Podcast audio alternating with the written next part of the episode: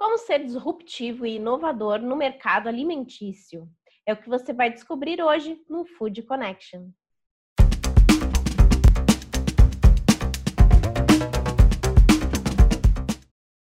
No ar, mais um Food Connection, o um programa para toda a cadeia de alimentos e bebidas. Hoje, no episódio de número 60. Eu sou Ana Domingues e estou aqui todos os dias trazendo muita informação, tendências e ideias ao lado de grandes especialistas desse mercado. E hoje a gente vai continuar falando mais sobre esse universo digital, mas falando mais sobre inovação e disrupção.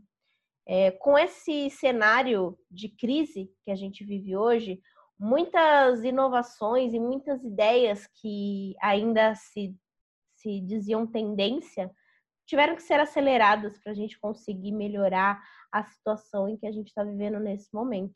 E com isso fez com que o mercado alimentício tivesse que ser muito mais inovador e disruptivo. E para falar um pouco sobre esse cenário e trazer a visão do mercado industrial, eu conversei com o Carlos Viana, que é diretor adjunto de produção e P&D do grupo Josapar. Ele contou como tem sido o dia a dia na indústria para ser inovador e conseguir entregar um produto de qualidade para o seu consumidor. Vamos conferir.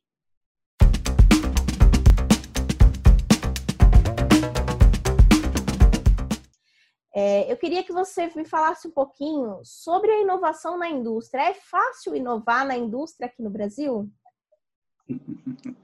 É, é difícil, é bastante difícil. O Brasil é um, é um país continental e, e as características do país como um todo, da população como um todo, é bem diversa. Tá? Então, é, perceber o que a, a, o grande mistério é a qualidade adequada ao, aos reais valores que o consumidor dá. Correto? Esse é o, é o, é o grande é o grande must da coisa.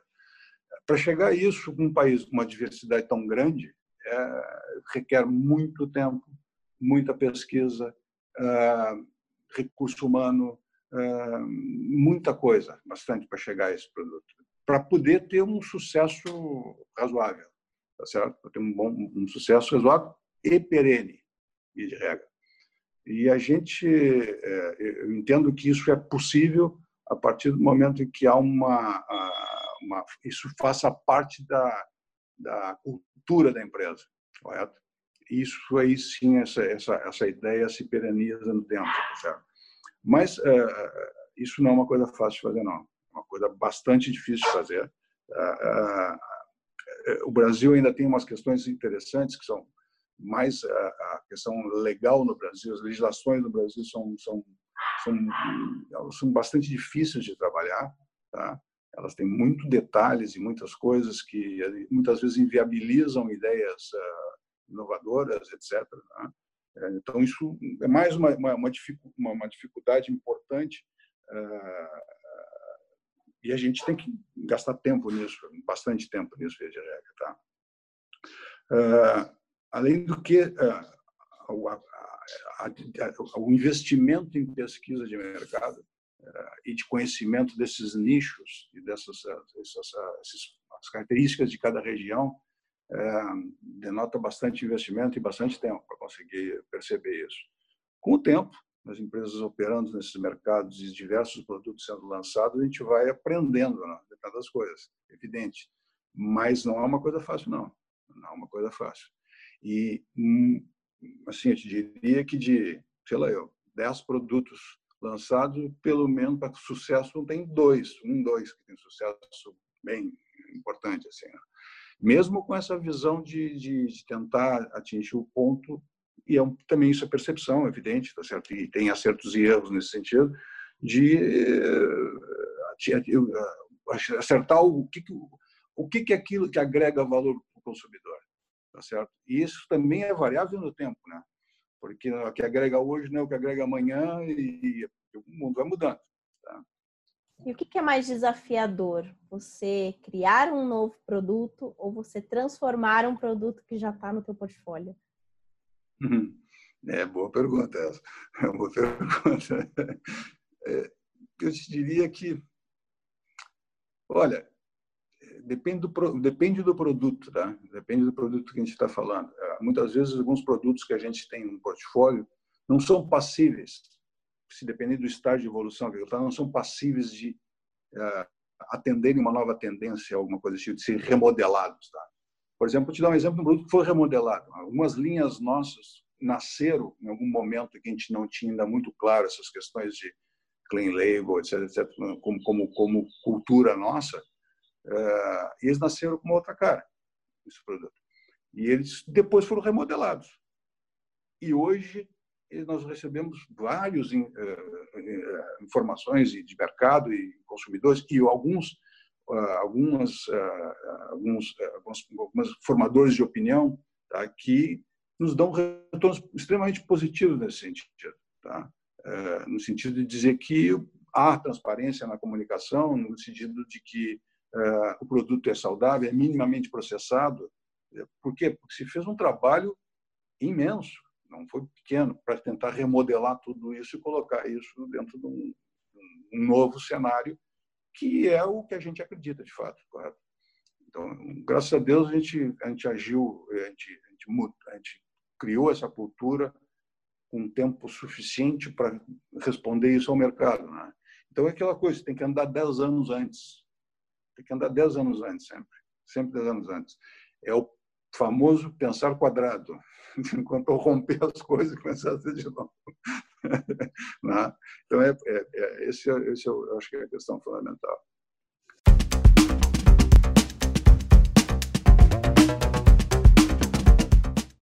E trazendo a visão para o mercado food service, quem conversa com a gente é o André Leite, que é CEO da Top Table. Ele falou sobre a importância de ser disruptivo nesse momento e, e quais são as dicas que ele tem para que você tenha uma cozinha ainda mais preparada para a retomada do mercado, sem deixar a inovação de lado. Vamos conferir.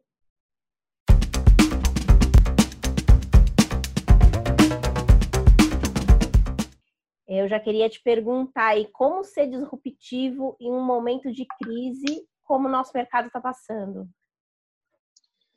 Ana, é, primeiro que agradecer a oportunidade de estar tá, interagindo com vocês agora. Acho que é super legal a gente estar conversando, né?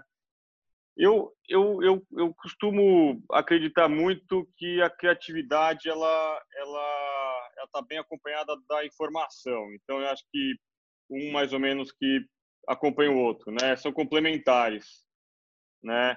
E eu acho que para que a gente seja disruptivo de verdade, eu acho que está bem informado, avaliando tendência, estudando comportamento de consumo uh, e, e, por aí vai, eu acho que é realmente bastante importante, né?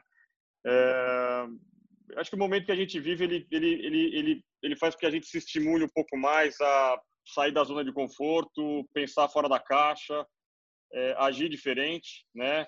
É, é pensar diferente e fazer diferente, porque só pensar diferente não serve, a conta não fecha, né? Tem que pensar e fazer. É, é mais ou menos um pouco do que a Top Table está nesse momento fazendo. Então a gente a gente vive um momento aqui é, na empresa de transformação digital. É, eu parei de chamar esse movimento de transformação digital, ele virou obrigação digital, porque acho que se a gente não tiver digitalizado, é, muito possivelmente a gente não vai estar seguindo aquilo que que, que, que, que, acho que, que o mundo e que as pessoas e que é, é, é, é a nova maneira de se consumir, né? Então eu acho que as pessoas elas realmente estão cada vez mais conectadas e demandando produtos de, de, de, maneira diferente, tal como faziam há pouco tempo atrás. Então a digitalização é algo necessário. Aqui dentro de casa ele é um caminho sem volta. a gente percebe que esse momento de crise é, fez com que muitas inovações se acelerassem, né? Muitos processos que a gente pensava daqui a alguns anos, eles foram acelerados para serem operacionalizados em meses. Uhum. E quando a gente pensa no mercado food service, para ele se manter ativo, oferecendo produtos de qualidade para o seu cliente, é, quais dicas que você daria, assim, quais alternativas esse negócio que está aí vivendo uma crise, que precisa inovar, pode fazer uhum. para conseguir se manter ativo no mercado? Eu acho que o operador de food service ele precisa buscar um, talvez em primeiro lugar, acho que buscar um diferencial, né? Algo que o destaque em relação à, à concorrência. Então, eu, eu, eu acho que ele precisa realmente é, eu, encontrar encontrar algum elemento dentro daquela atividade que estimule uh, e que motive o cliente, o consumidor a visitá-lo, né? É, eu acho que acho que buscar o diferencial é realmente algo bastante importante. Uh, eu acho que esse cara ele tem que estar tá atuando em múltiplos canais, né? Ele precisa estar tá plugado uh, nas mais diversas plataformas, né? Ele tem que estar tá no marketplace, ele tem que estar no delivery próprio, uh, ele tem que estar em redes sociais, ele tem que estar no WhatsApp, ele tem que estar operando no modelo de grab and go. Uh, eu acho que quem é visto é lembrado, então acho que o cara ele realmente precisa estar atuando aí nas mais diversos, nos mais diversos canais, né? E eu acho que eu acho que deve se considerar expandir o portfólio, de repente expandir o mix de produto, né? Tomando cuidado óbvio para que essa essa expansão não prejudique a qualidade. Mas eu acho que uma expansão de portfólio pode talvez ser é, pode talvez encontrar aí um aumento de receita é bastante interessante também para esse operador, né? Acho que são esses pontos, talvez, que eu destacaria aqui.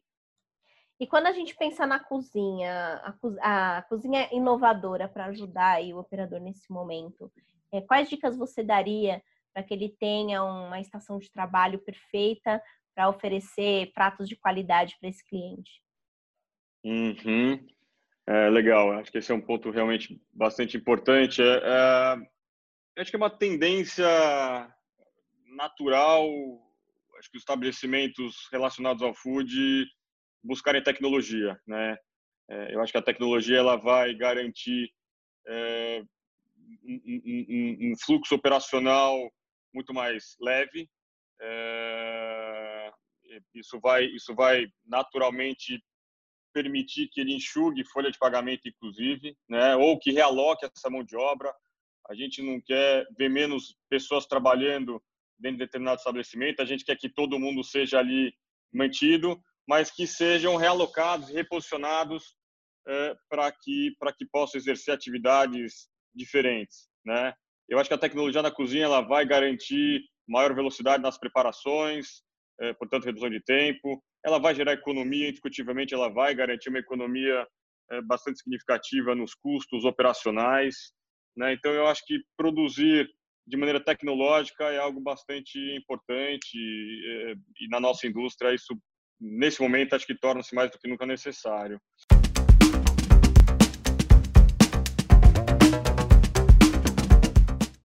Como eu disse lá no começo do nosso programa, esse episódio é de número 60. Ou seja, foram mais de 100 entrevistados por aqui e com muita informação para toda essa cadeia de alimentos e bebidas. Para revisitar os episódios e rever esses temas, basta acompanhar os episódios aqui pelo nosso canal do YouTube ou então pelas plataformas de podcast. Você pode já se inscrever no nosso canal, ativar as notificações, porque todo dia a gente tem um assunto diferente. Se você curtiu o tema de hoje, já dá um like no nosso vídeo, compartilha com quem você acha que tem interesse e fica ligado porque amanhã eu volto com muito mais. Até logo!